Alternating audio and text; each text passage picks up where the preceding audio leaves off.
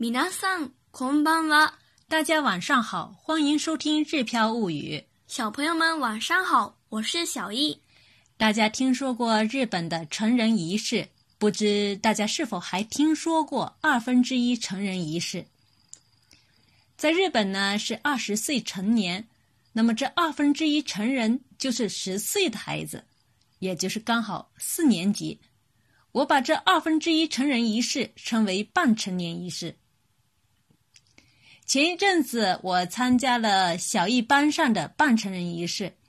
当时班上所有的同学都当着同学、家长和老师的面畅想自己的未来：木工、药剂师、棒球选手、幼儿园老师、电车司机、厨师、昆虫学家。班上的二十几个同学都谈了未来的自己。小艺畅想的未来的自己是什么样的呢？我们一起来听听。未来の私。未来の私は医者か IT 関係の仕事についていると思います。理由は二つで全然違います。医者は自分の知識や技術で人の命を救えるからです。一人医者になる人が増えるだけで救われる人はたくさん増えると思うからです。もう一つの夢、IT 関係の人になりたいのは、科学が発達している今、時代の先駆者になり、世の中をより便利にしていきたいからです。5G のような次世代通信機器を作ってみたいです。10歳の私は比較的明るい人です。なぜ完全に明るいと言わないのかというと、自分で自分にストッパーをかけている感じがするからです。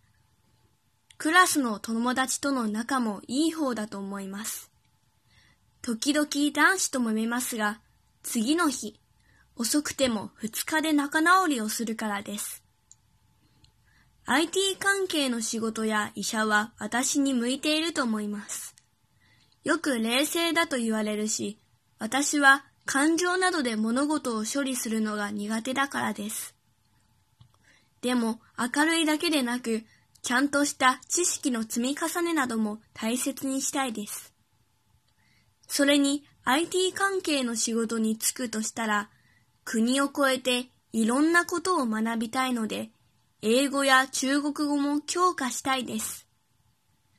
未来の私は多くの人を救う確かな技術と知識を持った医者、または確実に仕事をこなす明るい人になりたいです。楽しみにしていてください。不管是当厨师也好，还是当医生也好，我想每个孩子的理想都是一粒小小的种子。希望这颗小小的种子能够在孩子们的心里生根、发芽、结果。说到梦想呢，我想起了和小易一起看图学日语学员分享的故事。他说：“我刚毕业时想学日语没学成，婚后有了孩子又想学又没学成，现在孩子也结婚了，外孙都六岁了，这下真的可以学了。实现这个梦想的时间可真够长的。”他还告诉我们，现在每天边练习书法边学日语。